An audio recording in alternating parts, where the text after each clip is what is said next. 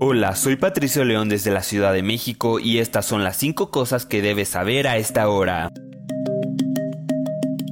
Las autoridades locales investigan un tiroteo que tuvo lugar en la tarde de este domingo contra la iglesia Lakewood del pastor Joe Austin a unos 10 kilómetros del centro de Houston, en Texas. Una mujer entró acompañada por un niño pequeño a la iglesia y comenzó a disparar antes de que la policía la matara. El jefe de la policía de Houston, Troy Finner, confirmó que es la madre biológica del niño de 7 años. De acuerdo con una orden de registro publicada este lunes por la oficina del fiscal del distrito del condado Montgomery, la mujer fue identificada como Janice Yvonne Moreno de 36 años, quien llevaba un rifle AR-15 y otro calibre 22 en su bolso. El AR-15 tenía una pegatina en el tope que decía Palestina. La policía de Houston dijo tener antecedentes de que Moreno fue puesta bajo una orden de detención emocional en 2016 y tiene un historial documentado de salud mental, además de que encontró escritos antisemitas relacionados con ella. Según la policía, había algún tipo de disputa familiar entre la tiradora y su exmarido y la familia de este, algunos de los cuales son judíos. Tras un intercambio de múltiples disparos, la autora del ataque cayó al suelo, al igual que su hijo de 7 años, que presentaba una herida de bala en la cabeza. Sigue hospitalizado en estado crítico. Además, un hombre de 47 años también resultó herido. Moreno fue declarada muerta en el lugar de los hechos y aún se desconoce la razón por la cual eligió este lugar. El presidente de Estados Unidos, Joe Biden, se siente frustrado con respecto al primer ministro de Israel, Benjamin Netanyahu, de acuerdo con personas familiarizadas con la situación. Biden ya le ha dicho a sus asesores y a otras personas cercanas que el primer ministro ignora sus consejos y obstruye las iniciativas para aliviar la crisis humanitaria en Gaza. La semana pasada, el mandatario estadounidense declaró que cree que la campaña en Gaza es exagerada, una de sus condenas más duras hasta la fecha de la operación militar contra Hamas. La tensión entre los gobiernos de Biden y Netanyahu no ha hecho más que intensificarse en los últimos días a causa de los preparativos de Israel para una incursión terrestre en Rafah.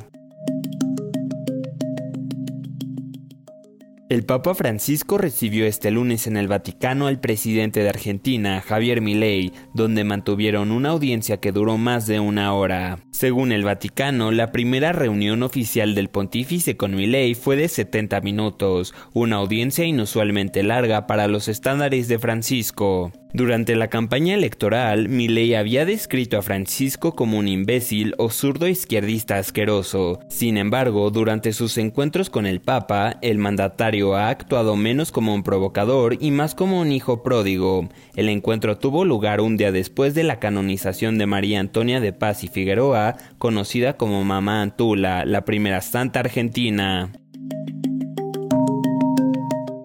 El Servicio Geológico de Estados Unidos registró en la madrugada de este lunes una serie de sismos con epicentro en el Condado Imperial, en California, que también sacudieron el territorio mexicano. Como medida preventiva, la gobernadora del estado mexicano de Baja California suspendió las clases. El más intenso de los movimientos telúricos se registró a las 12.36 am hora local en el centro Condado Imperial, a pocos kilómetros de la frontera con México, con una magnitud de 4,8.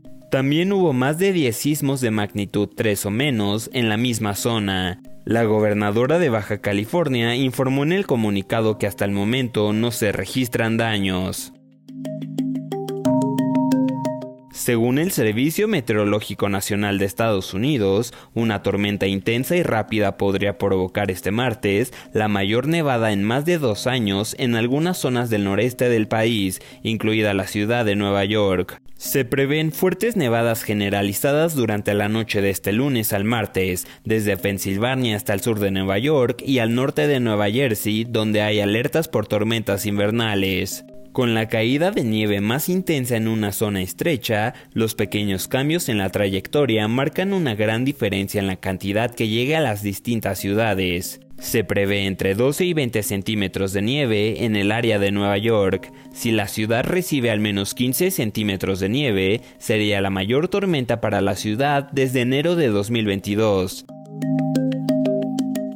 Eso es todo en esta edición de CNN 5 Cosas. Para más información sobre estas historias y conocer las últimas noticias, siempre puedes visitar cnne.com diagonal 5 Cosas. Desde la Ciudad de México les informó Patricio León. Sigan conectados e informados a través de cnne.com.